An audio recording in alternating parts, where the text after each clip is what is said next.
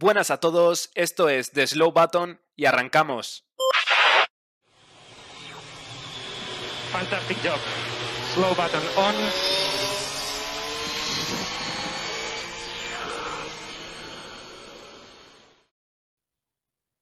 Muy buenas, son las 5 en punto y aunque el podcast saldrá en dos horas aproximadamente, nosotros ya estamos listos para grabar. Como siempre tengo aquí a John Barco. Buenas tardes, John.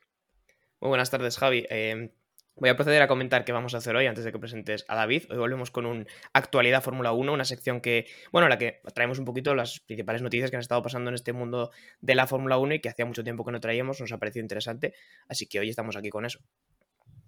Efectivamente, y bueno, como bien has dicho, ahora sí, eh, tenemos también a David Porras. Buenas tardes, David. Muy buenas tardes y nada, a repasar un poquito qué ha pasado en este fin de semana que no hay gran premio, pero a repasar un poquito eh, pues toda la actualidad ¿no? y todas las noticias nuevas que algunas pueden ser eh, importantes y relevantes para el, lo que resta ¿no? de desarrollo de la temporada. Efectivamente, y ahora sí amigos, vamos con los titulares. Pirelli cambia los neumáticos para el resto de la temporada. Los compuestos, los mismos que vimos en los libres del GP de Austria, comenzarán su andadura en Silverstone. Mercedes ha anunciado un importante paquete de mejoras para el GP de Gran Bretaña, con lo que esperan recortar las distancias con Red Bull, en palabras de Toto Wolff.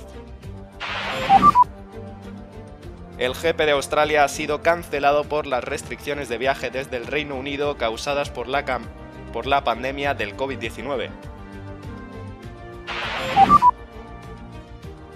El equipo Mercedes ha anunciado una renovación de contrato de dos años para su piloto Lewis Hamilton, quedando así asociado con la escudería británica hasta finales de 2023.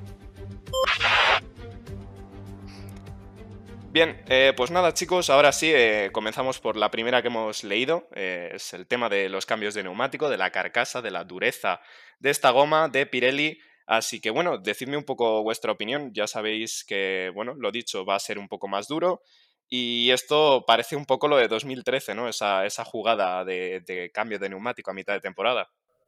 Bueno, puede haber un poco de, susto. Los que tengan más recuerdos de 2013 pueden tener un poco de flashbacks, eh, bueno, difíciles de olvidar porque es una temporada en la que, pues bueno, ese cambio de neumáticos cambió drásticamente los rendimientos de los monoplazas y cambió drásticamente el resultado de la temporada. Veremos si esta vez vuelve a ocurrir lo mismo. Esperemos que no, porque siempre es verdad que, bueno, creo que está un poco feo, por decirlo de alguna manera, que simplemente un cambio de neumáticos cambie de una forma radical eh, los rendimientos. Al final es algo que puede pasar, porque sabemos que distintos monoplazas tratan de distinta forma las gomas, y es algo que puede pasar, pero bueno, no por ello creo que, sea correcto. Esperemos que el cambio de gomas sea beneficioso para Pirelli, pero no cambie de gran forma la dinámica de la temporada. Eso esperamos todos, yo creo. Eh, David, ¿algo, ¿algo que quieras comentar acerca de este cambio?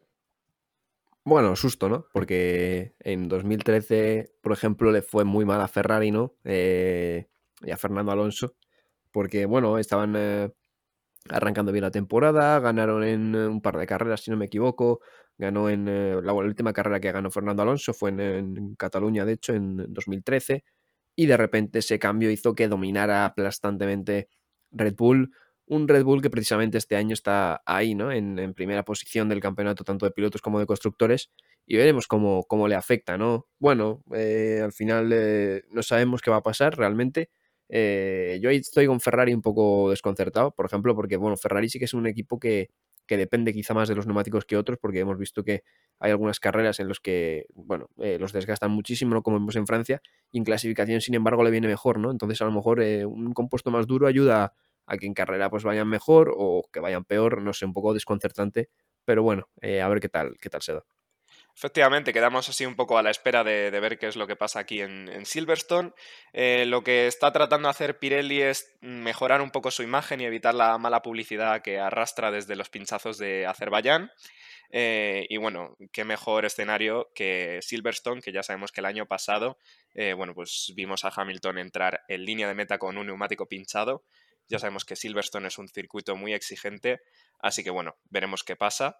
Y ahora sí, eh, continuamos con la siguiente noticia, es eh, la de que Mercedes ha anunciado un importante paquete de mejoras para, este circuito, para el circuito de casa.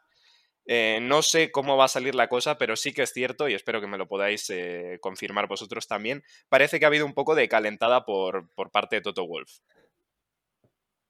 Sí, hemos tenido declaraciones de, de Toto Wolf un poco un poco de esto de que sí es chiste, pero es, son de chiste, pero si, si quieres no lo son, ¿no? Él decía un poco de broma que que bueno, que esto no había terminado todavía, que aún quedaba mucha temporada y que seguramente ahora iban a llegar a, Silverstone y le iban a sacar medio minuto, que parece, se ha equivocado y quería decir medio segundo, no, no, quería decir medio minuto y hacer un 1-2 en Silverstone dominando sobre el resto de escuderías. No creo que esto sea así, yo creo que lo decía un poco más de coña. Lo que sí que es cierto es que Mercedes viene con ganas de, recortarle la distancia que le está sacando por ahora a Red Bull. Es algo que tienen que hacer, se tienen que poner las pilas porque Red Bull este año va muy decidido, Max Verstappen va especialmente decidido y tiene el apoyo de un buen segundo piloto como es Checo Pérez. Así que, oye, de verdad que si Mercedes lo consigue, pues veremos más competencia en la parte alta de la tabla y si no, pues Red Bull desde luego que no les va, no les va a levantar el pedal y no les va a dar nada de tregua. Efectivamente, porque son 32 puntos eh, de diferencia que hay respecto a Verstappen. No sé qué, me puedes decir tú, David, pero desde luego, si la mejora funciona, podemos volver a tener campeonato. Bueno, al final es eso, ¿no? Hacemos la coña antes de que Mercedes va a usar a botas de, Ariete, ¿no? Y luego dejar a Hamilton. Eh, no, es, es, coña, pero eh, bueno, al final un abandono, ¿no? Y ya lo tienes ahí, ¿no? Es lo que decían. Después de la primera carrera de Austria, sí que es verdad que hubo bastante pesimismo, ¿no? Y, decían como que, bueno, que no iban a mejorar ya el coche, ¿no? Para lo que hacían los equipos de la media tabla, ¿no? No mejorar el coche para, para centrarse en la próxima temporada, pero no, parece que no, que no es así, que van a seguir mejorando y, y ya lo, bueno, ya lo han comentado, ¿no? En Mercedes que, que iban a seguir trayendo mejoras y, bueno, a ver qué tal, qué tal la temporada, ¿no? Si vemos eh, un Verstappen dominante, un Mercedes que vuelve a resurgir, eh, veremos qué tal. Pues sí, es un poco lo que decías tú a principio de temporada, un poco como que todos los equipos decían que, el desarrollo del coche a lo largo de la temporada eh, iba a ser prácticamente nulo y sin embargo estamos viendo, bueno, pues eh, ya mejoras de Red Bull en, la fiabilidad del motor y ahora Mercedes. Eh, es un poco debate lo que quiero abrir, ¿no? Es decir, eh, ¿por qué están haciendo esto si a principio de temporada decían esto? ¿Acaso Mercedes esperaba estar liderando con una ventaja amplia de puntos respecto a Red Bull y ahora se ha visto ahí en el compromiso de tratar de mejorar? Ya sabemos que el tema de los constructores de, vamos, el campeonato de constructores otorga gran cantidad de dinero, entonces quizás sea por eso. ¿Qué me puedes decir tú, John? Sí, justo te iba a comentar en esa misma línea. Al final el dinero que te da ganar el campeonato de constructores eh, es bastante, eh, sobre todo, eh, bueno, equipos como Mercedes pues llevan ganando varios años y gracias a ello pues han seguido estando por encima a nivel económico del resto de equipos y es una diferencia clara. Yo creo que lo que ha pasado esta temporada es que probablemente todo el mundo esperaba que fuera una temporada más calmada, más tranquila, más continuista, Mercedes dominando, Red Bull ahí, pero claro, ha llegado Red Bull con un gran rendimiento, le ha puesto las cosas realmente complicadas a Mercedes, Mercedes es un equipo competitivo y tampoco se quiere dejar comer la tostada y está respondiendo, ¿no? Y con estas mejoras que van a traer al Gran Premio de Silverstone, pues lo vemos claramente que, no se van a centrar al 100% en 2022 y que si este año pueden defender otro campeonato más y por lo tanto más recursos para el año que viene, pues sin duda lo van a hacer. Pues sí, efectivamente. Eh, David, veo que tú también quieres unirte un poco a esta discusión que estamos teniendo.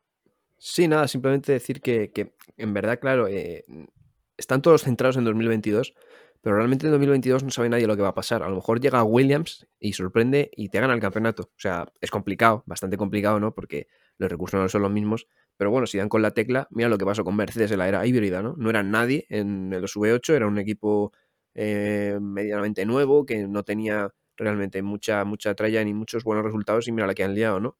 Al final a lo mejor viene, ya te digo, un equipo rollo Williams o Aston Martin y te da con la tecla y te gana, ¿no? Entonces yo creo que Mercedes empezó con expectativas, ¿no? Eso de un poco conservadoras, pero yo creo que también han dicho, oye, el año que viene no sabemos lo que va a pasar, a lo mejor tienen otros equipos un pepino, vamos a defender el título, ¿no? Que ya lo tenemos nosotros.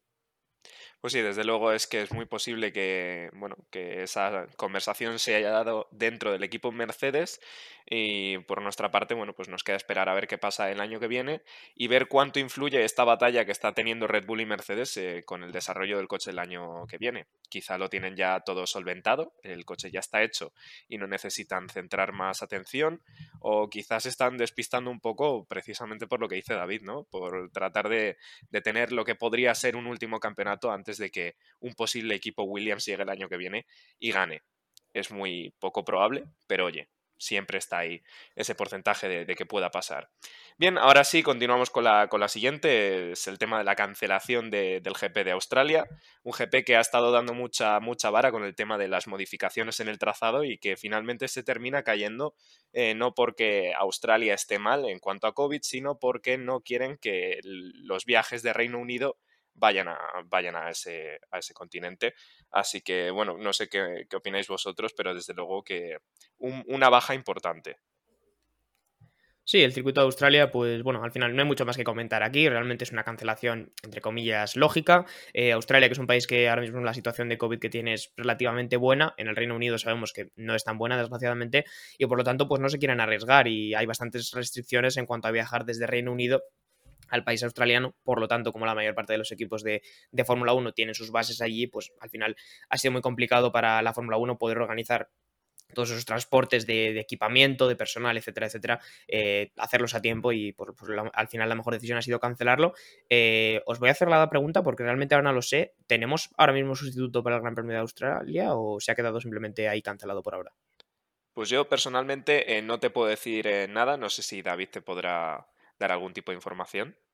Diría que no, he oído rumores, ¿no? Se hablaba de, de doble cita en, en, eh, Austin, en el, circuito de, en el circuito de las Américas. Se hablaba otra vez del, del, Outer Track de Bahrein, se hablaba de, bueno, de diferentes opciones, porque, bueno, ahora comentaremos, también hay otro gran premio en el aire, como es el de Japón, e incluso Brasil está en dudas por la situación tan terrible que hay allí en el país.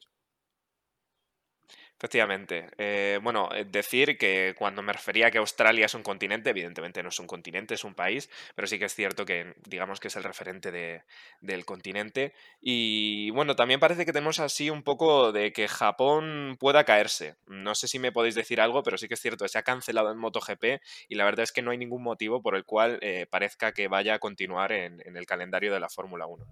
Al final, el Gran Premio de MotoGP y el de Fórmula 1 son eventos bastante similares en cuanto a la cantidad de gente que reúnen y el espacio en el que los reúnen, ¿no? Como es, como es un circuito.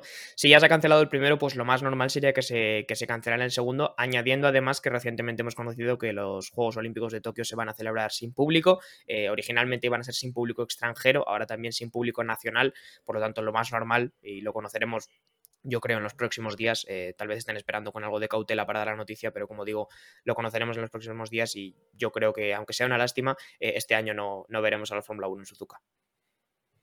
Eh, la verdad es que es una baja también importante, eh, para mí casi más que el GP de Australia. Circuito que me gusta mucho y que, bueno, eh, simplemente por pisar ese país, Japón, pues merece la pena que, que, esté siempre en el calendario. Así que para mí, bueno, pues una noticia bastante, bastante importante. No sé qué opinará David, pero, me llama la atención que todavía no se haya comentado realmente nada oficial acerca de ello, porque, o sea, no sé, me parece raro que, hayan ya suspendido el de MotoGP así tan rápido. No sé las fechas, también te digo, del de MotoGP, porque claro, si evidentemente el de MotoGP es antes, irán con más cautela el de Fórmula 1. Pero sí que es verdad que me llama la atención que ya, bueno, se haya anunciado que no está el de MotoGP, se haya anunciado el tema de los juegos a puerta cerrada y el de Fórmula 1 todavía no se haya pronunciado realmente en ninguna fuente oficial, ¿no? Eh, hay una gran afición allí a los, tanto al motociclismo como a, automovilismo, pero claro, ya si se ha, decir, se ha, se ha confirmado en la cancelación de, de MotoGP, pues es lo que decía yo, ¿no? Son características muy similares que no dan, pues eso, dan a entender que el de Fórmula 1 también se va a cancelar. Lo que pasa es que a mí me llama la atención, ¿no? Eh, no sé cómo irá de fechas, no sé si ahora las eh, quiere comentar algo John, pero no sé cómo irá de fechas, pero, pero vaya, que no, no todavía el que nadie, nadie oficial haya dicho nada realmente eh, me llama la atención. No sé si John quiere añadir algo. Sí, tengo las fechas, las he mirado rápidamente, espero que una búsqueda rápida por Google no me haya traduccionado, pero si no me equivoco, el Gran Premio de MotoGP de Japón estaría planeado o habría estado planeado para el domingo 3 de octubre. Creo que el de Fórmula 1 lo comentábamos la semana pasada, David, que era el fin de semana siguiente, creo que el 11 de octubre o de forma similar, el 10. Eh, así que bueno, pues sí, al final la diferencia es de una sola semana. Eh, lo más normal y como tú bien dices, llama la atención eh, que no le hayan cancelado todavía de forma oficial. Efectivamente, no es nada de momento oficial, pero desde luego que mm, tiene toda la pinta de que se vaya a cancelar. Así que nada, simplemente yo creo que es cuestión de tiempo que, todo el mundo se entere y que sea anunciado de manera oficial. Ahora sí, eh, vamos a por la cuarta noticia, por el cuarto titular, y es que el equipo Mercedes ha anunciado una renovación del contrato de su piloto estrella, de, Lewis Hamilton, y entonces, eh, bueno, pues quedará todavía asociado a esta escudería hasta finales de 2023. Eh, parecía que había así un poco de rumores de si iba a ser el último año de Hamilton, pero sí que es cierto que no tenía pinta, más que nada teniendo el año que viene coches nuevos. Supongo que el piloto británico querrá probarlos y ver si también puede, bueno, extender su dominio hacia una nueva etapa de, la Fórmula 1. Fíjate que yo creo que cómo se está desarrollando esta temporada tiene bastante que ver en la decisión de Hamilton. Igual es un triple lo que acabo de lanzar, ¿eh? igual Hamilton ya tenía muy claro desde hace tiempo que él quería continuar, pero a mí me da la sensación de que si esta temporada hubiera sido continuista, como comentaba antes, si hubiera sido una temporada más parecida a la pasada, con dominio relativamente claro de Mercedes y un campeonato para Lewis Hamilton, probablemente habría sido un buen sitio para dejarlo, ¿no? En lo alto, después de ganar ocho eh, campeonatos del mundo, eh, pues bueno, creo que no habría mejor sitio para dejarlo antes de arriesgarte a llegar a una nueva era de la Fórmula 1 donde tal vez tu escudería no vaya tan bien y donde tu rendimiento no sea tan bueno, ¿no? Ya digo, si esta temporada se hubiera desarrollado así, yo creo que Hamilton lo habría dejado. Como no ha sido el caso, pues oye, tal vez se ha picado. Sabemos que al final Hamilton, como cualquier piloto de Fórmula 1, es un tío competitivo. Eh, le ha entrado un poco, yo creo que el gusanillo y pues oye, decide estar dos años más con Mercedes para ver qué, tal se desarrolla con las, con las nuevas medidas de 2022.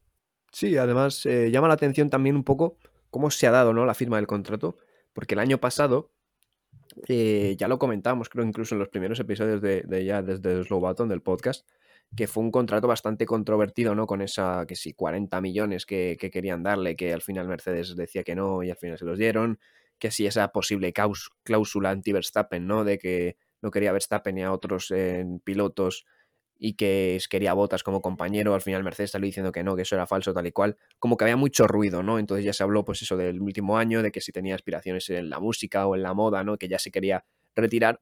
Y este año, pues en medio de, la temporada, en medio de una tormenta de, Red Bull, de repente llega una noticia que, nadie se esperaba, de, una noche que, habían hablado, y van a firmar el contrato, ¿no? Entonces se llama la atención que es un poco así, ¿no? Como en silencio, eh, sin hacer ningún tipo de ruido, y, nada, eh, la verdad que me gustan este tipo de, contratos sin armar jaleo.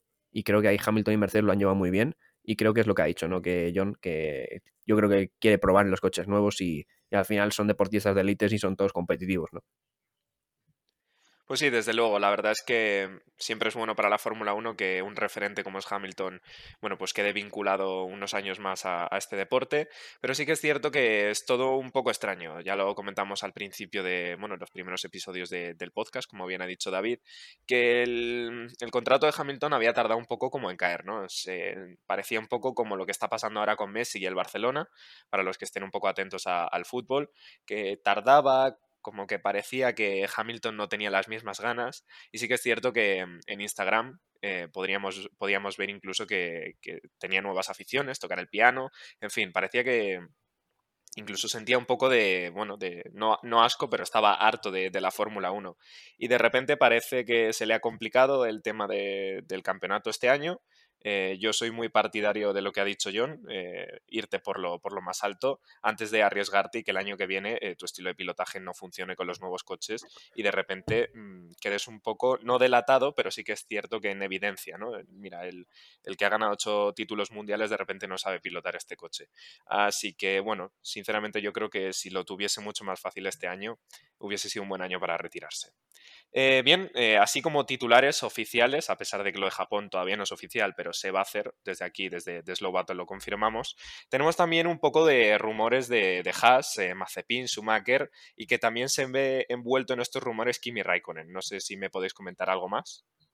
Pues un resumen rápido, al final es una sucesión de noticias ¿no? que se van escalonando unas con otras. El rumor principal, el que aparece primero, y ya digo, esto lo estamos comentando como rumor, lo dejo claro, eh, tenemos bastante más certeza sobre lo de Japón que sobre esto, porque al final, como digo, es un rumor y no hay un contexto que lo, que lo clarifique, ¿no? Pero sí que es verdad que se hablaba de que Dimitri Mazepin, el padre del actual piloto de Fórmula 1, Nikita Mazepin, quería comprar el equipo Haas, eh, bueno, comprarlo al 100%, hacerlo suyo, para, por lo tanto dándole un asiento bueno, vamos a decir vitalicio, ¿no? Por utilizar alguna palabra, a su hijo en el equipo. Por tanto, existe la posibilidad de que, eh, bueno, Mick Schumacher quedara fuera de esa ecuación. ¿Dónde iría Mick Schumacher? Probablemente a Alfa Romeo. ¿Y qué asiento ocuparía? Pues probablemente el de Kimi Raikkonen, que la temporada que viene podría eh, dejar finalmente la Fórmula 1. Efectivamente, eh, antes de que quizá David quiera comentar algo acerca de esto, también se ve un poco envuelto Carlos Sainz, aunque parezca que no. Eh, los planes a priori de Matías Binotto cuando Carlos Sainz fichó por Ferrari es que en 2023 ya eh, Michael, Michael, siempre me da por Michael, Mick Schumacher subiese al monoplaza rojo y, finalmente parece que Carlos Sainz está dando muchos más resultados de lo que cualquiera se podría esperar, con lo cual no parece que la entrada en Ferrari de Mick Schumacher vaya a ser pronto Además, ya sabemos que es un piloto que, bueno, le cuesta las primeras temporadas y tampoco podemos eh, o, no contamos con la suficiente información como para saber lo, bueno que es. Así que dicho esto, no sé si David querrá añadir algo más. Nada, eh, básicamente lo de Mazepin viene un poco ligado, decía el rumor, eh, decimos que son rumores todo, pero bueno, venía ligado al del tema del chasis también, que va a tener un nuevo chasis Mazepin ahora para, para Silverstone, porque bueno, decía que, que bueno, que comparado con eh, Mick Schumacher, su hijo no tenía tantas eh, posibilidades, tantas oportunidades, ¿no? Porque tenía un chasis más viejo y tal, y no estaba en igualdad de condiciones, ¿no? Bueno, eh, creo que Mazepin ya solo con estar en la Fórmula 1 es una oportunidad tremenda para él, porque creo que no tiene nivel para estar ahí, ¿no? Pero, pero bueno, más allá de eso, quería comprar el equipo directamente para eso, para darle oportunidades, ¿no? Según decía él. Y sí, bueno, puede que haya una especie de efecto dominó, ¿no? Dinamitado también por esa posibilidad de retirada de, de Kimi Raikkonen, ¿no? En el que, bueno, se ven envueltos varios, varios pilotos, como ya decimos, de la Ferrari Drivers Academy, digamos, porque luego también está ahí Calum Milot, que podría subir, pero claro, si va Mika Alfa Romeo, Calum eh, o se va a Haas como compañero de Mazepin o se queda sin sitio, ¿no? Y bueno, eso, que Carlos está, está ahí muy fuerte, dando buenos resultados. Y bueno, también está envuelto el de siempre, ¿no? El que no hace ruido nunca, que es Giovinazzi, que parece que, que se va a quedar en, en Alfa Romeo. Pues sí, sí que es cierto que, y muy a mi pesar, eh, Giovinazzi va a permanecer ligado a esta escudería durante muchos años y quizá eh, antes de que pueda dar eh, un salto a otro equipo, eh, le veamos fuera de la Fórmula 1. Una pena, siempre lo he dicho, piloto muy infravalorado. pero bueno, desde, desde aquí las noticias principales ya las habéis conocido, las hemos repasado, todos estos titulares, y salvo que mis compañeros quieran ampliar un poquito más la duración de, de este episodio, que me parece muy amigable y bueno, bastante asequible, eh, podríamos empezar a dar por finalizado este, este episodio de repaso de, noticias. No sé si queréis decir algo más. No, yo creo que hoy tocaba episodio cortito. Eh, bueno, pues eh, algo asequible para el domingo por la tarde, ya que hoy no hay Fórmula 1, enterarse un poco de las novedades que no hemos podido comentar al 100% por la cuenta. Recuerdo ya también, ya que estoy, que evidentemente estamos en Twitter y en Instagram de Slow Button, hacemos muchas noticias y bueno, estamos abriéndonos también a secciones nuevas, un poquito más de contenido audiovisual, así que le recomiendo a cualquier persona que, nos escuche y que no nos siga por ahí que, que lo haga, porque bueno, estamos subiendo bastante contenido nuevo. Efectivamente. Eh, bueno, esto ha sido todo por hoy. La verdad es que le debíamos un poco a nuestros espectadores después de más de 45 minutos de podcast de, bueno, del anterior Gran Premio, pues yo creo que se merecían algo un poquito más corto y, más relajado. De todas formas, bueno, aquí han conocido también nuestro, nuestros puntos de vista que imagino son interesantes para, nuestros oyentes que nos siguen. Así que bueno, desde aquí, eh, como siempre, muchísimas gracias a vosotros. Eh, muchas gracias, John. Nada, muchas gracias Javi. Nos vemos la semana que viene con Silverstone, del que hemos hablado bastante hoy y que, bueno, que quiero comentar solamente primera carrera al sprint de esta temporada. Efectivamente. Y, pues nada, eh, David, eh, muchísimas gracias a ti también. Eh, imprescindible los dos para hacer siempre estos, estos episodios, pero más imprescindibles también nuestros oyentes. Nada, muchas gracias chicos, a vosotros como siempre. Y nada, eso, con ganas de, de la carrera sprint, a ver qué tal el experimento. Eso es. Nos vemos chicos, eh, nos vemos oyentes. Chao. Muchas gracias por escuchar este podcast de The Slow Button. Puedes seguirnos en Spotify para no perderte ningún episodio y también en nuestras redes sociales para enterarte de todas las novedades. Hasta la próxima.